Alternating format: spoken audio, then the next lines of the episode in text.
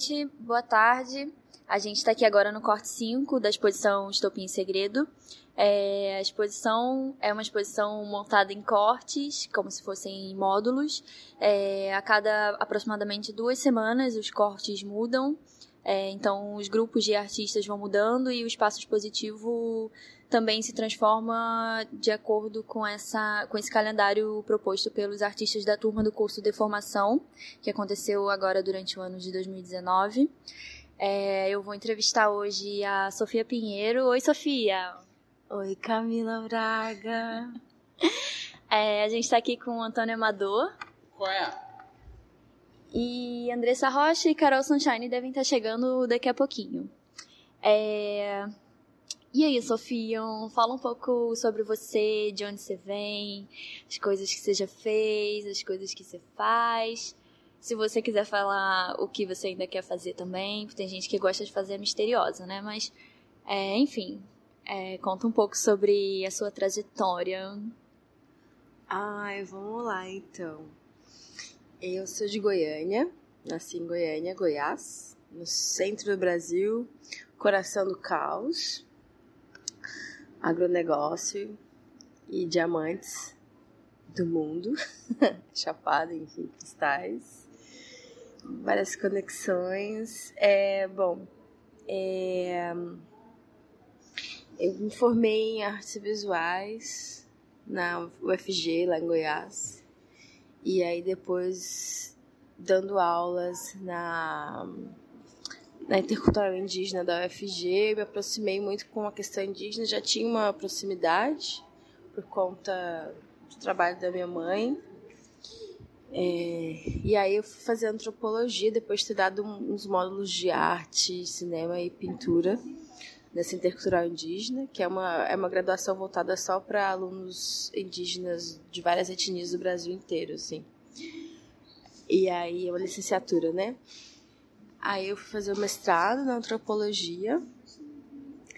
E, e de lá, e no mestrado eu fiz uma pesquisa com uma artista indígena cineasta, que é a Patrícia Ferreira, para Etiapã. Hoje é minha parceira de trabalho em vários projetos, amiga, irmã e tal. E aí depois dei um rolê nunca paro muito meio quieta, sou meio cigana, assim. e aí eu vim fazer doutorado aqui no Rio, na UF, em cinema também, ainda dentro dessa pesquisa sobre arte contemporânea feitas especificamente por mulheres indígenas, né? Pensando essa outra episteme, o que que ela, o que que essas produções artísticas dizem sobre nós, né? sociedade não indígena, o que ela diz sobre o estabelecimento de arte de cinema e o que, que ela confronta e que outra forma, né, que outros paraquedas coloridos elas jogam pra gente nesse antropoceno, fim de mundo que tá aí, enfim. É, e aí, depois de um ano no doutorado, eu me inscrevi no, no formação, de formação, esse momento único, divisor e aglutinador ao mesmo tempo. Ainda não sei explicar como como que isso se dá dentro do meu corpo e dentro da minha trajetória, da minha vida, assim, da minha história. Mas eu já tenho certeza que é um marco temporal, assim, sabe? Linha do tempo da vida de Sofia Pinheiro, tá lá na Wikipédia, tipo... Antes e depois. Antes e depois. de Informação de informação. É, me descobri muito, deixei muita coisa de lado, assim, também. Foi uma aventura existencial complexa. É, meu trabalho, eu acho que ele é muito voltado, assim, para várias experimentações. Eu nunca gostei de trabalhar com um suporte só, assim. Tanto que isso também atualmente me inquieta muito, que é pensar, por exemplo, em como talvez é, falar né, sobre feminismo ou, ou aspectos da mulher, né, do ser mulher e tal, às vezes me inquieta por eu achar que é uma coisa muito muito recorrente, que eu estou falando muito sobre mim ainda mas aí às vezes caio que não. Então, assim, enfim, é onde eu quero chegar é tem, existe uma inquietude que eu acho que me, me pauta muito. E que às vezes se confunde com autocrítica também pra caramba. Até porque, né, a gente sempre foi educada com mulheres. Sim, eu acho que autocrítica é importante, mas é também importante a gente entender o limite da autocrítica. Sim. Porque é isso, né? Tipo, essa mosquinha que fica no nosso ouvido é. também impulsiona ao movimento, né? Impulsiona que a gente faça, enfim, se movimente e, e faça outras coisas que não nos foram ensinadas a fazer, por exemplo. Né? Claro, e, e, e, se movimente para não fazer outras coisas e pensar sobre o que, que é ser artista, por que ser artista, né? Como quer ser isso, assim, que é uma profissão e é um trabalho super privilegiado, mas ao mesmo tempo muito difícil, né? Porque ou você é uma pessoa que tem um, uma base, uma estrutura, né, familiar, uhum. não sei o quê, ou, ou ou você é uma pessoa, né, sei lá, uma pessoa herdeira que não precisa trabalhar para sobreviver e ser artista, sim. ou você faz arte por hobby. É, arte por hobby, aquelas coisas. Ou você simplesmente se joga nisso, tentando ter um sentido assim e fazer com que as coisas, não só no mundo, mas eu acho que pensando mais de uma questão de identidade, né, de alteridade, que a gente não não surte mesmo, num surto meio de doideira assim. Para mim é muito nesse lugar também, é não só do externo, mas muito do interno também. Eu não me vejo e nunca me vi fazendo outra coisa na vida.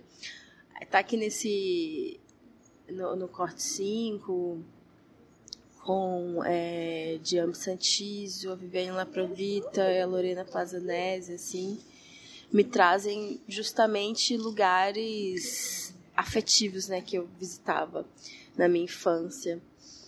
E no encerramento também, assim, minha mãe, ela nunca me, me, me, me cerceou de, de desenhar ou de fazer coisas nesse sentido. Tipo, meu quarto era todo pintado, todo, todo, todo até o teto.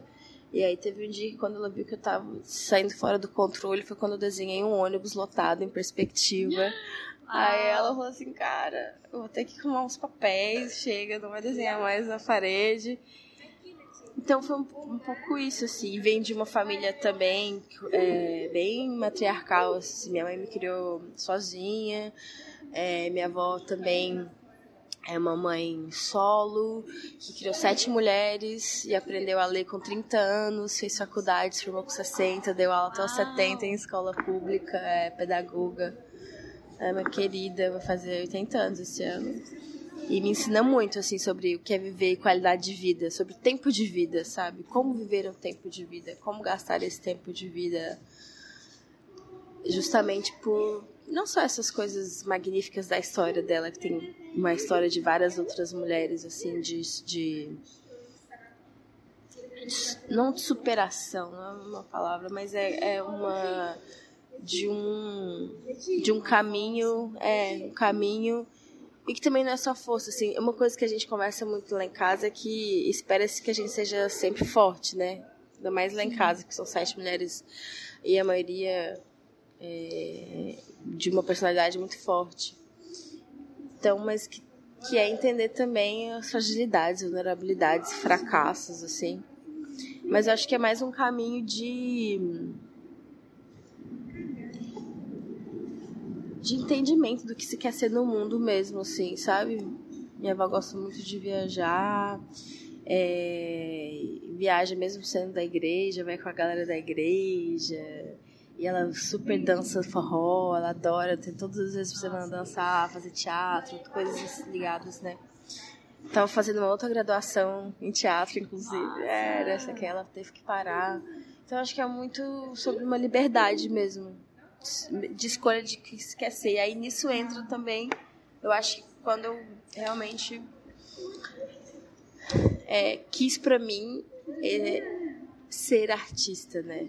E aí sempre entra essa autocrítica do tipo, mas o que é ser artista? Ser uma artista, uma pessoa que é de, de Goiás, que não é né, dos grandes centros do Brasil, que tem um histórico já muito grande de, de desterro, coronelismo, machismo.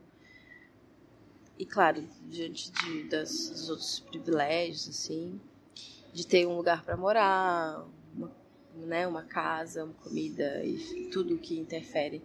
Mas, bom, aí voltando às linguagens. Então eu sempre pesquiso e tento ao máximo é, ser bem eclética. Oh. Aquelas.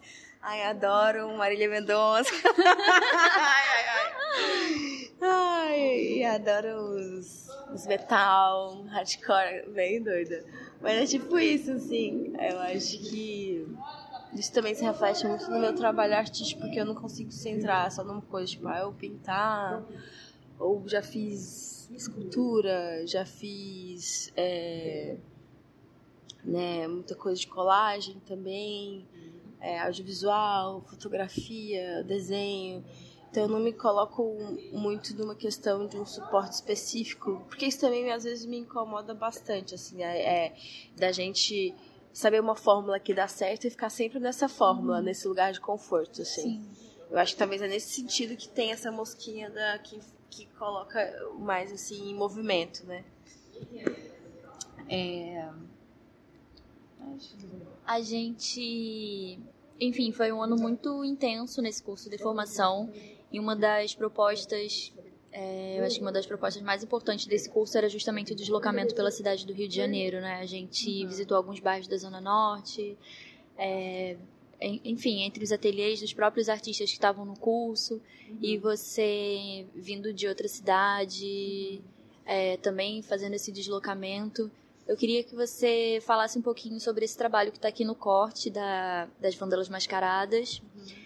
É, se você vê alguma relação com esse deslocamento, ou se esse deslocamento que, a, que o curso de deformação, enfim, desse processo de deslocamento que a gente fez, se você acha que teve alguma influência nessa sua nessa sua pesquisa com as máscaras, de, enfim, porque eu fico pensando, você convida, ah, enfim, eu acho que você pode falar melhor do trabalho e aí depois eu emendo outra coisa, senão vai embolar. Tá. Ah, eu acho que super teve um deslocamento.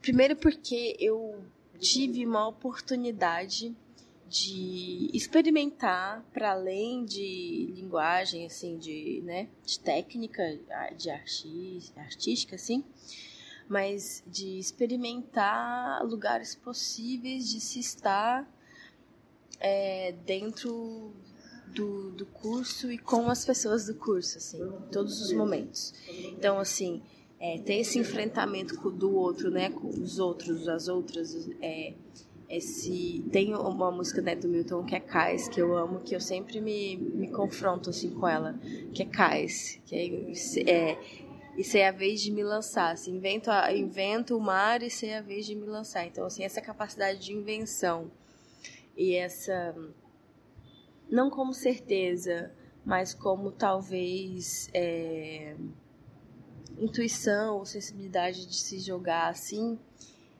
foi o que mais me, me deslocou, porque eu acho que eu me permiti experienciar é, realmente o que era estar dentro do curso e com essas pessoas que eram de lugares muito diferentes de mim, assim.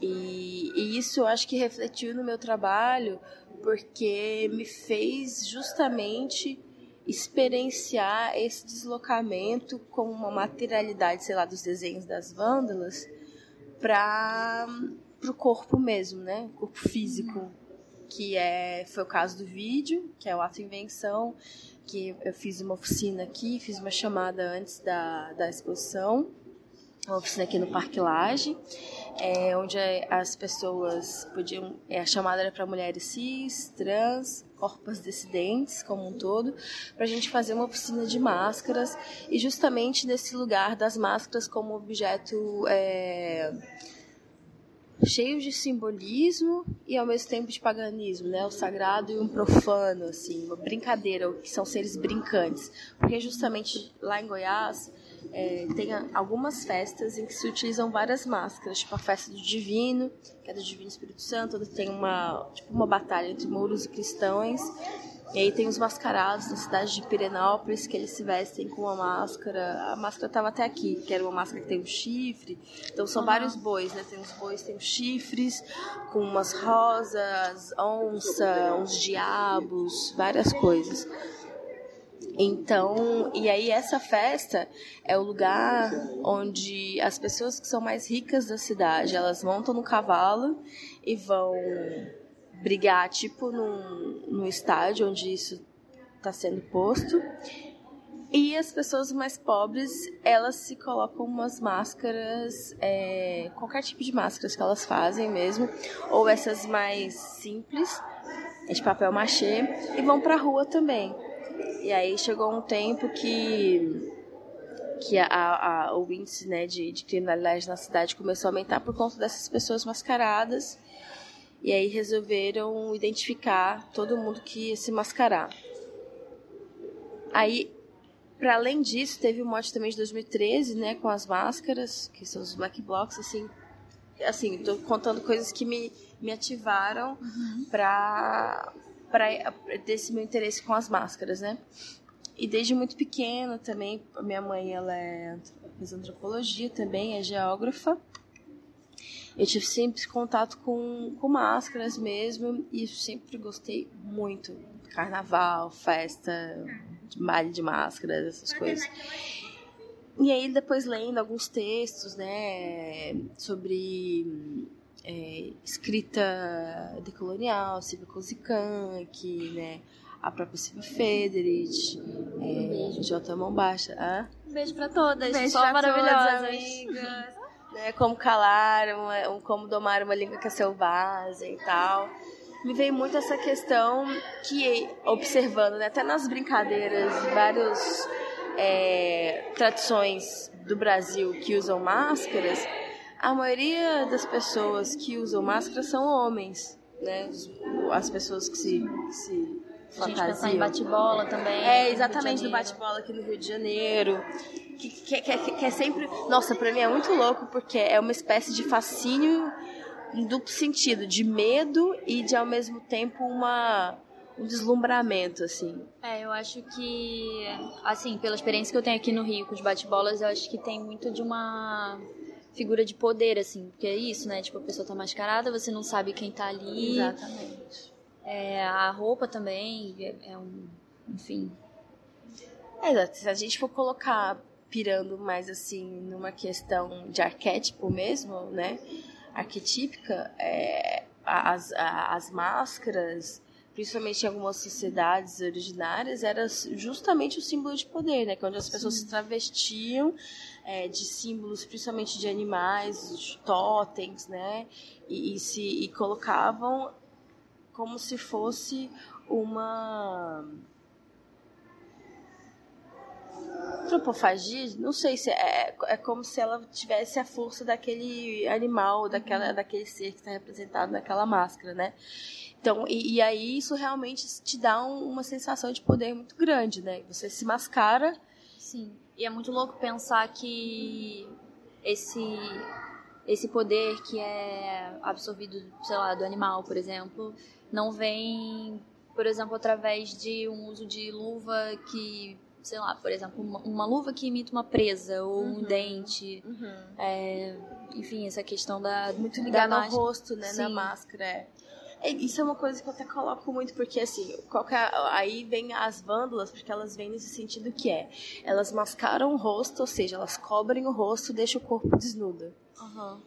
Que para mim essa, essa tensão tá justamente nesse lugar que é, socialmente, as mulheres elas cobrem o corpo porque o patriarcado exige que vocês tenham uma postura de vida que de uma mulher que seja aquilo que o padrão, né, estabelece, não só padrão estético, mas padrão comportamental e padrão é, social, assim. Então, se você tá com uma roupa curta, você está provocando um estupro, por exemplo, né? Se você é, tá usando burca, significa que você então é uma mulher completamente submissa. Sendo que não é assim. Hoje a gente vê no Irã, por exemplo, várias mulheres que fizeram um, um, tipo uma espécie de retomada na utilização da burca como um, um objeto e um símbolo de resistência de, de, suas próprias autonomias dos corpos e de vida, assim. É, ou até das, da, do trabalho sexual, né, das prostitutas aqui no Brasil, que está bem ativo também. Mas é um pouco sobre, sobre, esse, sobre essa tensão mesmo e esse deslocamento, né, entre cobrir o rosto e desnudar o corpo. Uhum. E, claro, que é colocar também esse lugar da, do corpo da mulher como uma coisa para desmistificar, né? Porque nós somos educados sexualmente a achar que o peito de fora, né, um seio de amostra da mulher, é uma coisa completamente sexualizada e sexual, assim. Não é um, um sei lá, um, um, peitinho de um homem de fora que é uma coisa natural, assim, né? Não é um dia de calor, por Não exemplo. Não é um dia de calor, por exemplo, sabe? A própria vagina, durante alguns tempos eu achava, porque a gente é educado visualmente por uma por, por, um tipo de padrão de magético que são de mulheres né magras brancas com uma buceta perfeita assim sem cabelo toda né o que é o que parece quando você uhum. acho que atualmente isso a gente tende e estamos né nós como mulheres aceitando melhor é, essas nossas diferenças assim né esses é, corpos diversos, essas corpas brincantes, essa festa do corpo. E esse lugar mesmo, né, de se olhar, de, do, dos pelos, da pele. Eu sempre falo assim que é, tem umas coisas que eu escrevo que geralmente a gente coloca como ao coração, né, as sensações. E eu acho que na verdade a pele é que é um grande órgão de sensação, porque é ela que nos dá a sensação de quente, frio, prazer, medo. Arrepio. Então, assim, é, então tem, vem muito da pele, assim, né? Então, assim, não é claro que não é essencializando o corpo ou colocando a matéria como uma matéria extremamente. Mas, até porque nós somos é, orgânicos e a gente apodrece, né? Mas é um pouco nesse lugar, assim. E aí as vândalas vieram, com esse deslocamento do curso, me vieram como um deslocamento também de matéria. Eu acho que é um pouco sobre isso, assim. Experimentar sair do desenho e elas se tridimensionalizarem no ato que a gente fez aqui. Depois da oficina, a gente fez um, um ato, né? Saímos nuas pelo Parque Laje vestindo só as máscaras, saindo dentro do meio da mata, assim. É, justamente é, com essa relação, né, corpo-natureza, que é uma relação que ela é muito intrínseca e que foi separada muito por por pessoas que têm um pensamento cartesiano e europeu e tudo mais. E, e aí fiz inventário também de máscaras aqui que é um inventário que eu chamo de inventário, mas também não é uma coisa né, que veio de uma catalogação muito extensa e tal. Na verdade, o que eu fiz? Eu chamei algumas amigas e amigos que eu sabia que tinham máscaras ou que trabalhavam com máscaras e que faziam máscaras e outros que algumas vezes a gente fez já fez oficina antigamente para expor junto do trabalho aqui que do desenho, né? No caso, do, do ato invenção, que é foi como um ato mesmo, né? Desenho de ato. Então, tinham várias máscaras, tinham é, 22 máscaras aqui. Máscaras feitas manualmente, máscaras, por exemplo, da Sueli Machacali, que, que ela faz as máscaras com miçanga, né? E as máscaras é, são é um trabalho dela de investigação mesmo, ritual, de processo, de vida. É, máscara, por exemplo, do Gilson Plano, que é uma máscara de onsen, que é o chá dele, que ele usa em determinados é, em determinadas situações, né, quando ele está no candomblé, que é uma máscara que foi feita com o molde do rosto dele. É, máscaras que a gente fez na oficina com papel e acessórios que comprei no Saara, sabe assim, máscaras que fazem parte de uma redescoberta, por exemplo, da Maíra Carvalho, com esse lugar de identidade dela ficcional, entre ser uma pessoa com descendência indígena, mas está nesse lugar se descobrir, que também tem um pouco a ver comigo, né? Que tem um trabalho meu que chama Fabulário um Corpo Histórico Possível, que é sobre isso, essa investigação da imagem da minha bisavó, que foi uma indígena pegando um laço. Acho que é isso, assim, essa mistura do, do sagrado e do profano mesmo. Eu acho que você faz um deslocamento espaço-tempo muito interessante se a gente pensar que, é, enfim, durante o processo de, de coleta das máscaras para esse inventário, você fez essa oficina e convidou as pessoas que ainda não tinham máscara ou que não tinham feito máscara a fazer cada uma a sua. E, enfim, essa, esse coletivo de universo particular que, uhum. que esse inventário traz. É, e pensar esse, enfim, o deslocamento de Goiás, o deslocamento da, da pessoa produzindo a máscara, né? Colocando ali algo nessa máscara, uhum. é, algum particular, enfim, fazendo.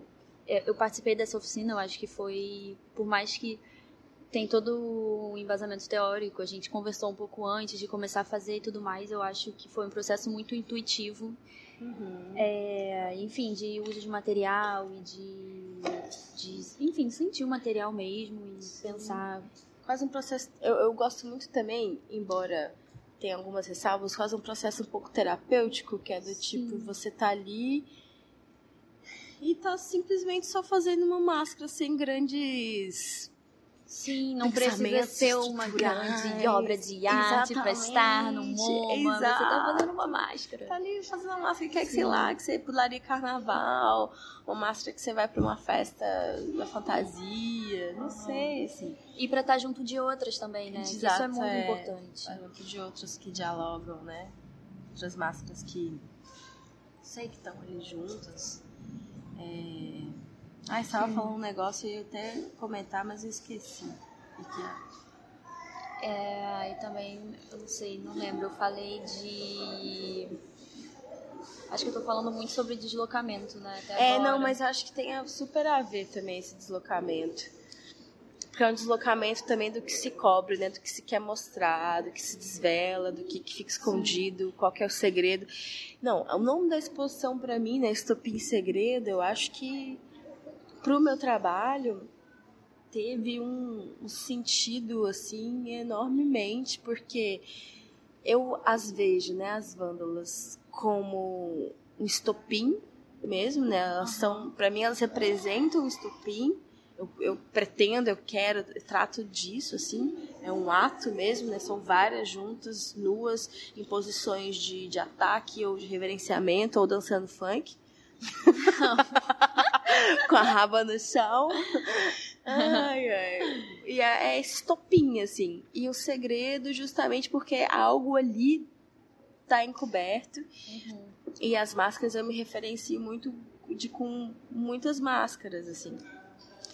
E que, que passa por esses diversos lugares coletivos. Ah, lembrei. E, e, e o que mais me, me deixou muito feliz que é um, um, intuito de vida mesmo, é uma tentativa de justamente romper essa autoria estrita da arte, né? Uhum. Que é uma coisa que coloca o artista como esse ser genial e aí que faz tudo sozinho, quando na verdade a gente sabe que não é assim. Então, assim, o ato invenção ele é uma autoria coletiva, o inventário ele, foi, ele é uma autoria coletiva, então todo mundo que estava com as máscaras aqui ou que participou do, do ato é, faz parte, né? Como coisa, condição da obra. É... é eu, a, o corte 5, para mim, foi um dos cortes que mais falou sobre a campanha EAV para Todos, que foi uma ah, campanha sim. dos alunos do ano passado, é, pensando a permanência nesse lugar que é o Parque Laje, no, hum. que está, enfim, no Jardim Botânico, que é um dos bairros mais caros da, da cidade do Rio. É, e pensando esse corte como um dos que mais comenta essa campanha do EAV para Todos, eu acho que o seu trabalho tem uma importância e uma participação muito muito forte nessa campanha, assim, como porque ele vem com uma tomada de poder, né? E uhum. é uma tomada de poder coletivo, assim. Uhum. Sim. É... Não sei, acho que era isso que eu queria comentar, assim, que é, é muito Enfim, muito importante também repensar as formas de, de poder que a gente lida hoje e como a gente quer construir um novo mundo, né? A gente teve outros cortes falando de fim de mundo e, enfim, cortes falando de mudança de perspectiva. Uhum. E eu acho que o corte 5 vem muito como um corte que propõe um renascimento, assim, propõe uma força. Uhum. A Vivi vem com, com essas pedras é, energizadas, uhum. aqui na Cachoeira do Parque Lage mesmo. É, a Pipa também, que vem propondo, enfim, essa, esse diálogo com essa natureza high-tech, assim, que também não está afastado da gente. É, acho que está bem próximo de Ambi com esse círculo de fogo em volta de monumentos de colonizadores. É, enfim, também com esse trabalho de residência que tem, ele produz essas almofadas conceituais, né? Uhum e eu acho que fala muito sobre acolhimento e sobre construção de novas perspectivas, assim. Uhum. A gente está aqui agora, por exemplo, embaixo de três faixas gigantes escrito EAV para todos, né? Uhum. E ah, enfim, muito, acho muito importante pensar essa tomada de poder como algo coletivo, assim. Muito... Completamente, assim. Eu acho que primeiro, talvez pensar que tomada de poder é essa, que poder que se a gente tomando a gente vai estabelecer, né? Como que a gente estabeleceria isso? Eu acho que isso é uma pergunta para a vida inteira e que várias pessoas teóricas se desbruçam sobre, porque é justamente isso, né? Então, quando a gente atinge essa tomada e esse poder, o que, que a gente vai fazer estando lá, assim, uhum. né?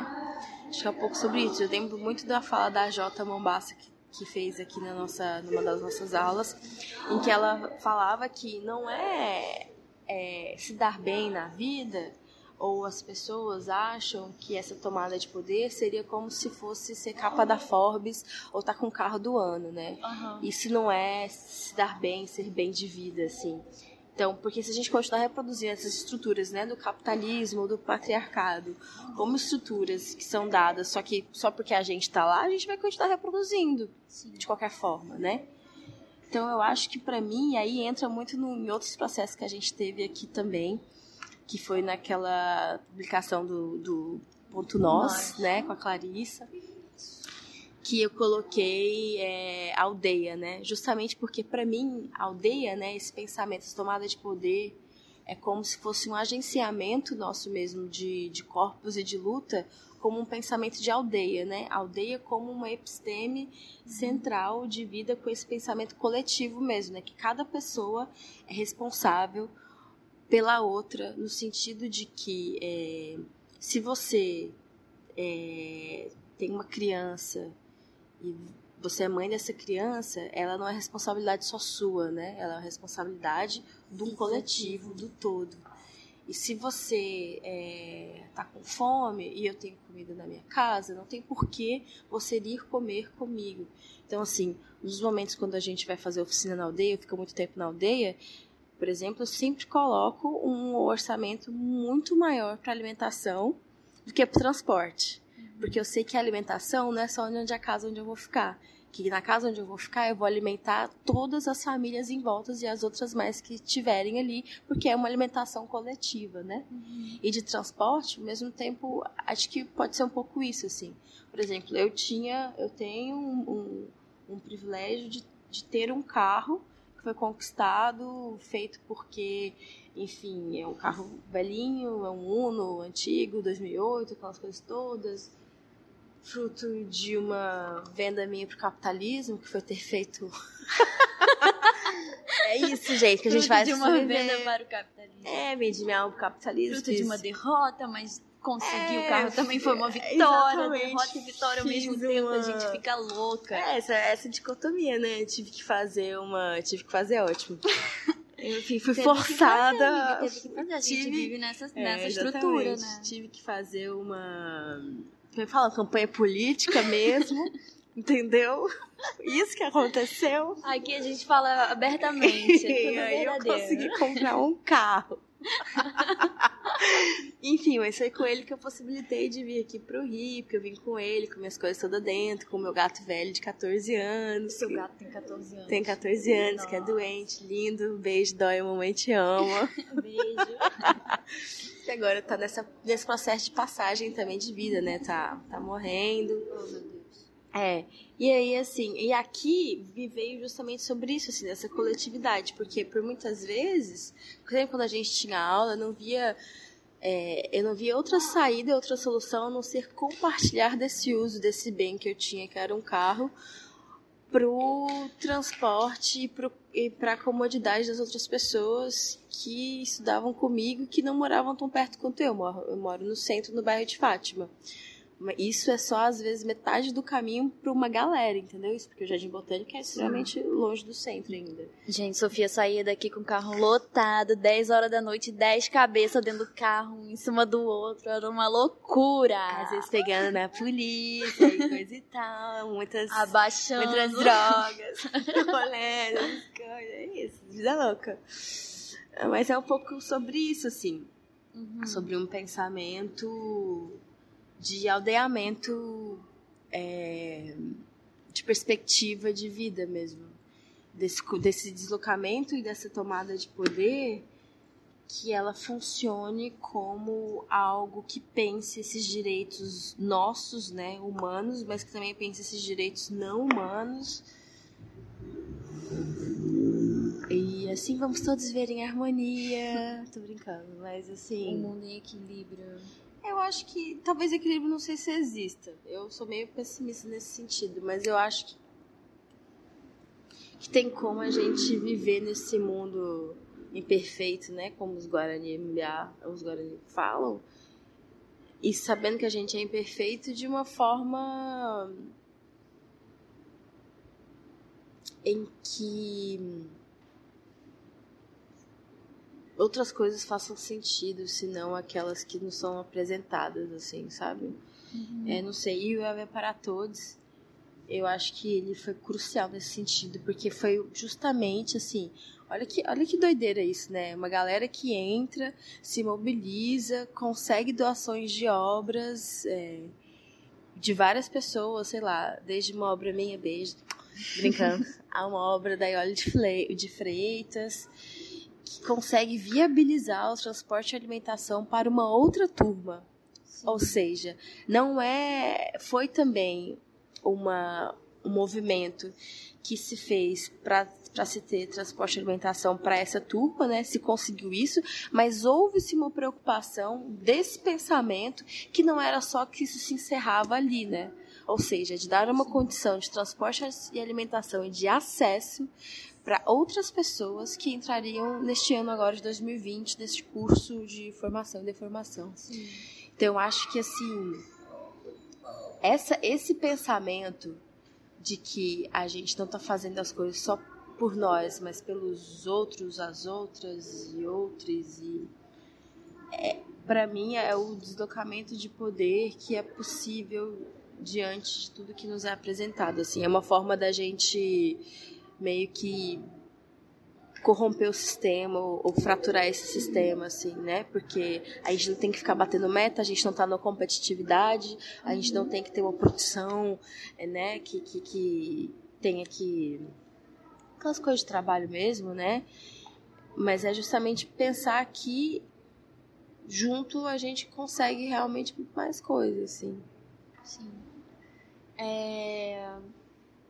Você fala sobre a sua bisavó indígena. É... Você vê alguma.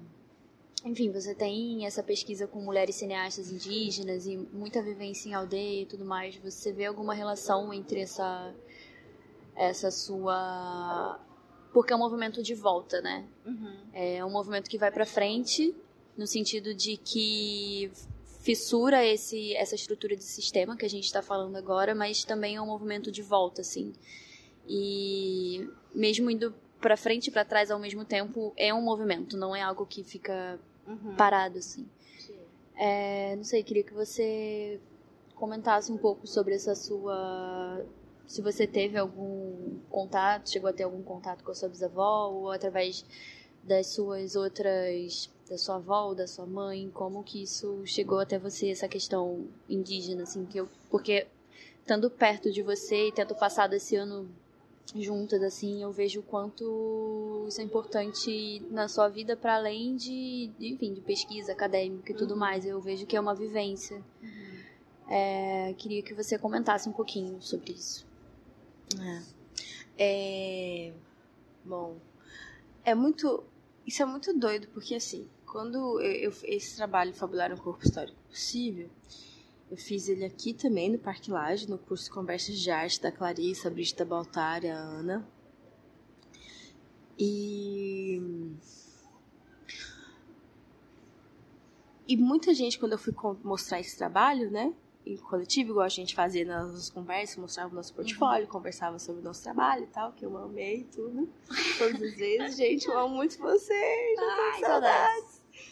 É...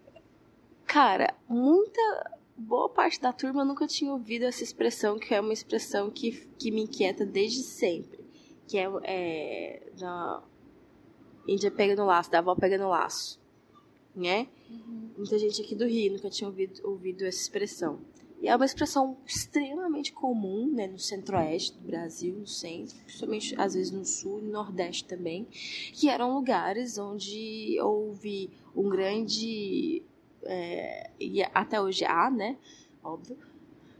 Mas assim, um, um, um, massacre mesmo, que foi não só o saqueamento de terras, mas o saqueamento de corpos, né? Uhum. E o sequestro é, é, é uma expressão que ela vela, né?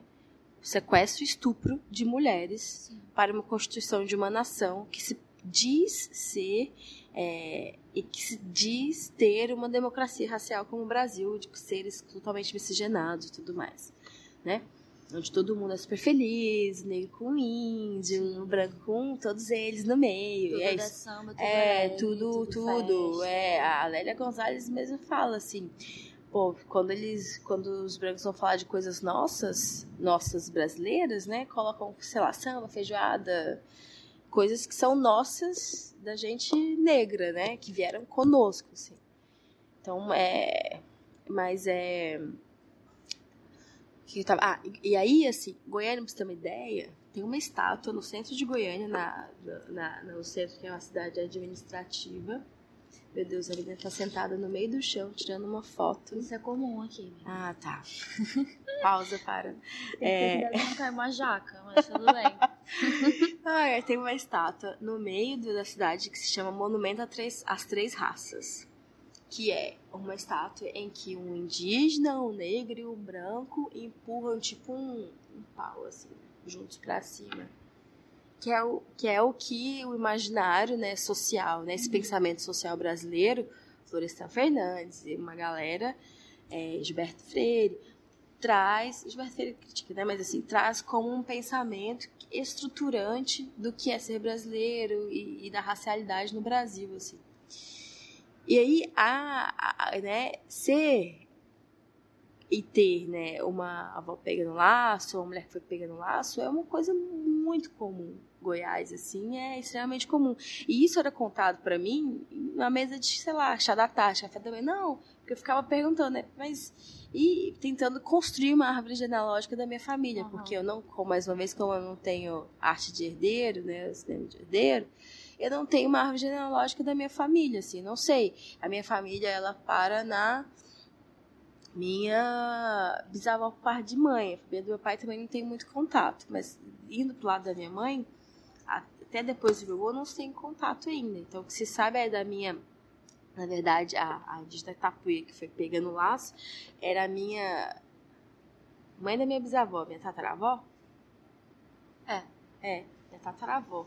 E aí, o que eu sei é da minha bisavó, que chamou Olivia, que teve meu avô que chamava Joaquim, e a minha avó Olivia era uma prostituta que vivia nos cabarés, e meu, meu avô foi criado no meio desse meio de de, né, uma criança crescendo em, em, em, ambientes que eram insalubres à saúde infantil, no caso, né? Porque, enfim.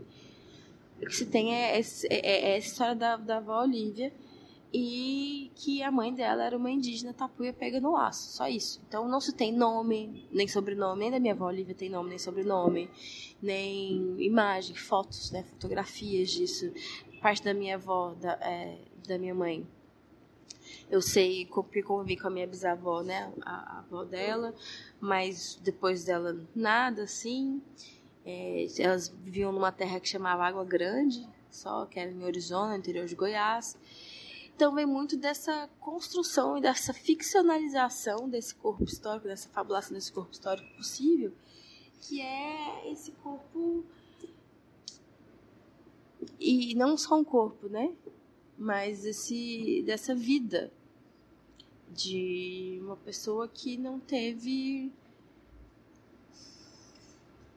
uma não é uma representação, é, é não teve é, história, né, mesmo. No caso, assim, não tem uma trajetória, não tem nome, não tem sobrenome. E aí isso é uma coisa que sempre angustiou a mim, minha mãe, minha família, ainda bem que a minha família é uma família, né, de esquerda, né, de fascista. Beijo, família, amo vocês, amo o grupo do WhatsApp da minha família. e aí é uma coisa que a gente sempre pesquisou, e da minha mãe também, justamente por, por ela ter esse contato, assim, né, muito se da natureza, uma aquariana com acidente em aquário. Nossa. e, e, bem radical, assim. Eu sempre, e eu sempre muito curiosa, a gente sempre conversava muito sobre isso. Então, quando me veio a, a sobre essa possibilidade de dar aulas na intercultural indígena foi porque nas artes visuais lá em Goiás, pelo menos eu não senti que tinha mais espaço para mim de onde eu podia ir, assim. O que, que eu podia fazer? Não, não sabia. E aí eu fiz uma matéria como aluno especial que chamava Arte e Gênero, e aí foi abriu um negócio, assim, eu falei assim, cara, é isso que eu quero fazer, é esse tipo de pensamento, é essa, essa crítica social que, que eu quero fazer no meu trabalho, sabe? É um, um trabalho político mesmo. E aí quando eu conheci minha professora, que foi minha orientadora do mestrado, que, que a gente deu as aulas entre cultural indígena na UFG, Maria, a professora Maria Luísa. Então, desde sempre, teve realmente assim muito do, da minha vida e dos meus processos. Não é só uma pesquisa, né? Não é um objeto de pesquisa. São pessoas e sujeitos que estão comigo como parceria mesmo de vida, de amizade, de relação. A minha relação, por exemplo, com a Patrícia Ferreira Paraitapã, que, que é a cineasta que eu fiz a trajetória no meu mestrado, a gente até hoje tem o quê? Tem três anos que eu me que eu defendi. A gente se vê pelo menos duas vezes no ano. Eu vou pra aldeia, enfim, ela vem pra cá, a gente trabalha juntos, faz, a gente tá escrevendo um livro agora infantil juntos. A gente tem um projeto já no segundo Uau. semestre. É, é, esse livro infantil é um livro que é, chama Tecoepã, que é a origem do mundo na perspectiva Mbiá-Guarani. Justamente a contar, contar essa história né, da origem do mundo pela cosmologia é, Guarani Mbiá. E aí a gente, não só de projetos de trabalho, mas de vida, assim, a gente fala todo dia. A gente estava conversando agora, agora pelo WhatsApp, ela me perguntando o que, que uma curadoria faz. Olha. Porque ela foi chamada para fazer curadoria é, de um projeto e ela queria entender melhor como que é isso. E eu tentando explicar responsabilidades, coisas. Então, acho que assim, é uma troca mesmo, é uma parceria de vida. Num... Claro que a gente não está no mesmo lugar, assim, né? A gente tem vivências sociais e culturais extremamente distintas, né? Raciais, assim. Mas eu acho que é justamente uma coisa que talvez a gente tenha desaprendido, que possivelmente esse pensamento, né? É, da aldeia, né? Esse pensamento de aldeamento traga um pouco, que é pensar a criação a partir das diferenças, assim, né? A, eu acho que criação de vida, né? De pessoas, de humanas, de, de universo, de outros mundos possíveis, a partir da diferença mesmo. É entender que eu não sou igual a você, mas eu sei quem eu sou em relação ao outro que eu não posso ser e tá tudo bem, mas a gente tá aqui se convivendo, se respeitando e a gente vai junto nisso e vamos se ajudando. Porque ao mesmo tempo que ela me pergunta o que, que é uma, o que, que uma curadora faz, eu pergunto para ela outras coisas, como do tipo, como é, que ela achou do meu desenho, o que que ela como que é essa origem do mundo, coisas básicas, mas também coisas mais estão muito distantes da nossa é, cidade, né? exatamente, né? exatamente, assim, acho que Tá bom, Sofia, obrigada por essa conversa. Amei, amei. É, se você quiser falar mais alguma coisa, deixa o seu contato aí pra galera. A multidão está batendo nas portas, gritando: Sofia, Sofia. Deixa o seu contato pra essa galera que tá agora desesperada pra saber quem é a Sofia Pinheiro. Ai, gente, que vergonha. É... Me segue lá no Insta. Oi, menina. Oi, menina Tupom. É... Não sei se vai estar focando, mas enfim. É... Então, tô participando de uma startup, tô brincando. Tem o meu e-mail, que é sofia com. Tem Instagram, é melhor seguir no Instagram mesmo, porque, né, Facebook já deu, né, gente? Por favor. Enfim, não. Mas é, o, o Facebook é arroba Sofia com PH, xpinheiro. E o Instagram você não falou o usuário? É isso, arroba Ah, você falou Facebook. Ah, não. Ah, foi Facebook? É, tô louca, menina. Não, é o Instagram, é Sofia, arroba Sofia com PH, xpinheiro. E é isso. Obrigada, Camila Braga. Gente, tô, tô nervosa, tremendo aqui, ó, sendo entrevistada por Camila Braga, artista internacional. International Artist, você, Ai, né? Gente, eu não tô me dando conta. Olha eu tô ela, individual em Barcelona. Ai, que eu vi no site. Aí entra no meu site, gente. Manda jobs também, por favor. Fala seu site. Meu site é sofiaxpinheiro.com. Um site diferenciado. Um site diferente. www. www.sofiaxpinheiro.com É isso. Obrigada, gente. Obrigada a todo mundo que ouviu até aqui. É, a exposição segue. Na próxima semana a gente abre o encerramento, no dia 8 de março. E durante o encerramento vai acontecer a produção de um catálogo que vai ser lançado depois. Vocês podem acompanhar pelas redes as datas direitinho. Obrigada. Obrigada, gente. Beijinhos. Bebam água cheia de osmina.